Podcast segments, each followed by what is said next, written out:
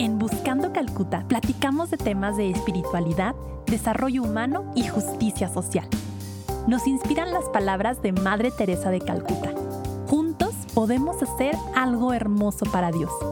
Yo soy Tere y me da muchísimo gusto que estés aquí.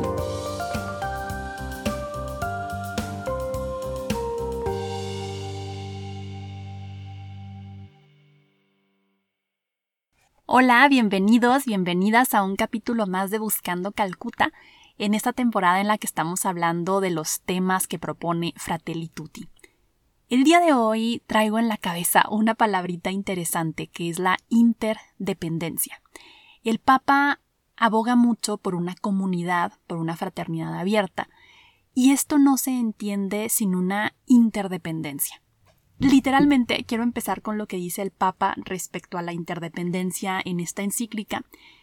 Y él habla como de que el número cada vez mayor de interdependencias que se entrecruzan en nuestro planeta hace más palpable la conciencia de que todas las naciones de la Tierra comparten un destino común. En los dinamismos de la historia, a pesar de la diversidad de etnias, sociedades y culturas, vemos sembrada la vocación de formar una comunidad compuesta de hermanos y hermanas que se acogen recíprocamente y se preocupan los unos de los otros. Y aquí viene una reacción que muchos de nosotros podemos tener. Por ahí con algunas amigas en redes lo hemos platicado, de cómo estas palabras pueden sonar lindas, pero utópicas. ¿Cómo está esto de acogernos recíprocamente, de ser una comunidad? Casi que vemos confeti y unicornios por todas partes cuando hablamos de esto de soltar al punto de ser vulnerable ante el otro, confiar, recibir ayuda y darla. O sea, depender de otra persona y de entre instituciones, entre países incluso, puede sonar complicado. Y para eso quiero empezar platicando la historia de Europa en el siglo XX. Por allá a los que les guste la historia sabrán que los nacionalismos fueron una causa de la Primera Guerra Mundial y de la Segunda Guerra Mundial.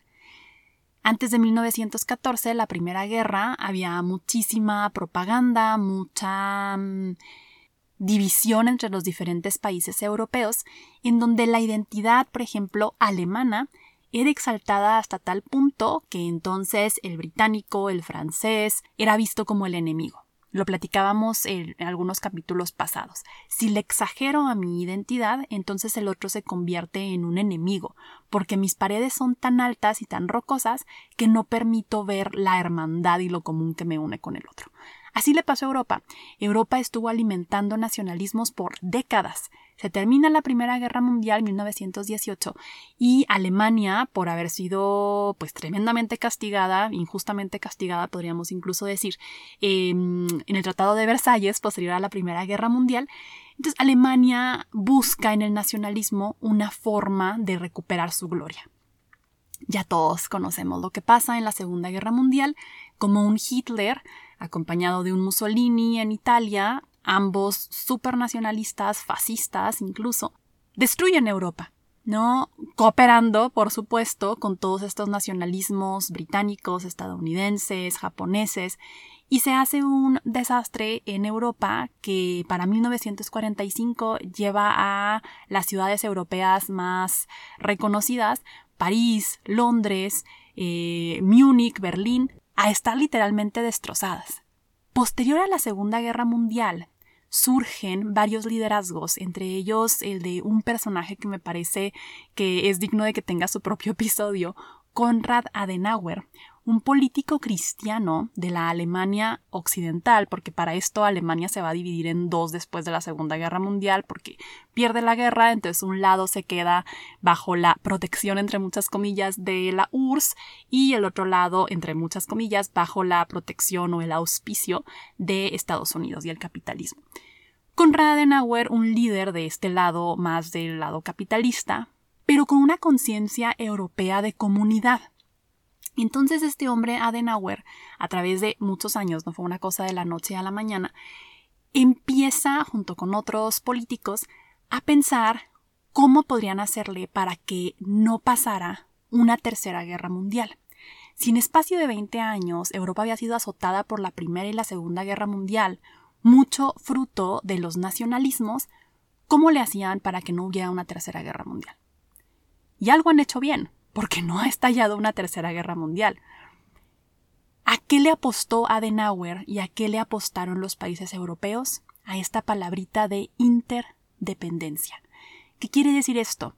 Por años los países europeos estuvieron formando una conciencia de identidad europea, no tanto italiana, española, francesa, sino europea, a tal grado que se forma la Unión Europea, que es esta cooperación regional entre países, donde es muy sencillo el comercio, donde no hay necesidad de que presentes pasaporte, por ejemplo, para pasar de un país a otro, hay un libre flujo de trabajo, incluso los estudiantes son motivados y apoyados a pasar un semestre de sus estudios en otro país, en un país europeo, de forma gratuita, el famoso Erasmus. Europa, para prevenir una tercera guerra mundial, le apostó a lo que está diciendo el Papa, la interdependencia. Vamos creando lazos, en este caso económicos y políticos, tan fuertes que no sea atractivo pelearme con mi vecino. Vamos creando una interdependencia tan fuerte entre los países europeos que no me convenga declararle la guerra a Inglaterra porque dependo de Inglaterra. Este concepto lo podemos aplicar también en cuestiones menos macropolíticas, macroeconómicas, en las relaciones que tenemos unos con otros.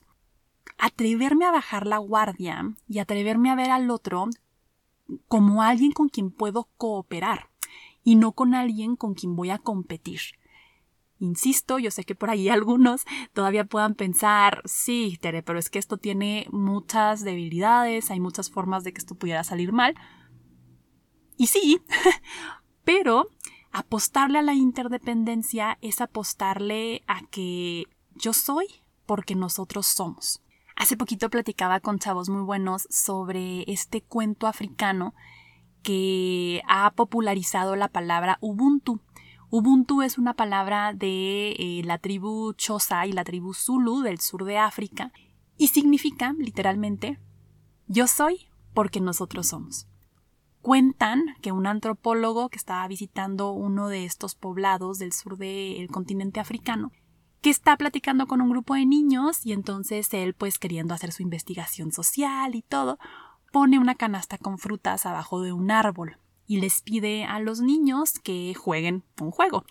Entonces que el que corra más rápido hacia el árbol, abajo del cual está la cesta con frutas, va a poderse comer todas las frutas. Entonces el antropólogo esperaba que los niños pues hicieran gala de su fuerza, de su rapidez y ver una competencia entre los niños. Para su sorpresa, los niños se toman de las manos y corren juntos hacia el árbol para llegar a la cesta con las frutas. Llegan a la cesta y comparten la fruta. El antropólogo, pensando que estaba soñando, les dice ¿Por qué hicieron eso? ¿Por qué no corrieron al máximo de sus fuerzas cada uno para ver quién ganaba. Y los niños, viéndolo súper extrañados, le dicen cómo alguien va a estar feliz si otros están tristes. Ubuntu, yo soy porque nosotros somos. Podemos aprender a cooperar, así como hemos sido entrenados para competir. Es posible que veamos esta interdependencia como una fortaleza y no como una potencial debilidad. En el mundo católico, y aquí va la dosis de Madre Teresa de este capítulo, Madre Teresa y Juan Pablo II fueron amigos durante muchísimos años. Juan Pablo II, como líder de la Iglesia Católica durante los últimos años de la Guerra Fría, y aparte, habiendo vivido él, Karol Wojtyla, Juan Pablo II, en su juventud en Polonia, tenía una un pleito casado, ¿verdad?, con el comunismo y con la URSS. Entonces Juan Pablo II no era bienvenido en la URSS. Acordémonos que cuando estaba a punto de terminar la Guerra Fría, en los ochentas, pues la URSS todavía era un gigante en este mundo bipolar. Y la URSS controlaba, pues en términos figurados, a la mitad del mundo. Era cuando el mundo estaba partido en capitalismo y comunismo. Entonces Juan Pablo II pues, no podía pisar territorio de la URSS. Pero Madre Teresa sí. Entonces Juan Pablo II se cuenta que en esta amistad le pide a Madre Teresa que lleve el mensaje del Evangelio, el mensaje de eh, la caridad de Cristo, incluso a Moscú, incluso a, la URSS.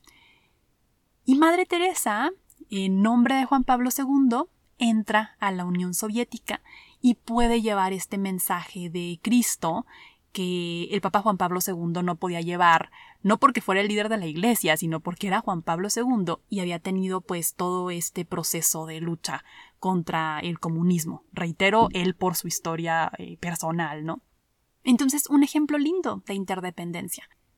La interdependencia implica reconocer que hay hilos que nos unen a todas las personas y no nada más a las personas de mi equipo o de mi bando, esto también es importante. La interdependencia es reconocer que lo que hacemos tiene eco, afecta y también reconocer que hay otras personas que tienen lo que yo no tengo y que está bien pedir ayuda y que está bien bajar un poquito la guardia, bajar un poquito mis barreras para, para poder crecer con el apoyo de personas que tienen fortalezas que yo no. Entonces se convierte en una comunidad muy rica porque los dones particulares de cada uno se ponen al servicio común de todos. Hay una parte en Hechos donde se dice que los primeros cristianos ponían todo en común y creo que a veces no le ponemos mucha atención porque sí, creo que habla de la parte económica, o sea, creo que este acaparamiento y acumulación de recursos no es cristiano y no hace bien, pero también poner en común los dones, aceptar que no podemos solos y que hay una comunidad que podemos ir construyendo y que podemos fortalecer cada vez más, de gente que piensa como yo en unas cosas, de gente que piensa como yo en otras y que podemos remar hacia el mismo lado. Hace unos días también pensaba en el peso de esta interdependencia en nuestras vidas comunes, en nuestros días ordinarios. Pensaba yo cómo es bonito reconocer que somos una comunidad y cómo, de nuevo Madre Teresa, lo que yo hago, tú no lo puedes hacer. Y lo que tú haces, yo no lo puedo hacer. Pero juntos podemos hacer algo hermoso para Dios. Y esto no me debilita, esto no me hace pensar de híjole, pues qué chafa soy, que no puedo hacer todo. Al contrario, nos empodera, nos fortalece el saber que estamos en una comunidad que no solo es de esta tierra, aquí puede sonar medio místico, pero es real. En el catolicismo creemos en la comunión de los santos, creemos que tenemos amistad espiritual con las personas que ya gozan de la eh, visión divina, ¿no? De los santos. Creemos que eh, podemos ayudarnos unos a otros tanto en esta tierra como por medio de la intercesión, sé que suena raro eh, para los que no son católicos, de, de, los santos que están en el cielo, ¿no? Entonces, es, es muy bonito pensar en esta interdependencia, pensar en este trabajo en equipo y en este yo soy porque nosotros somos.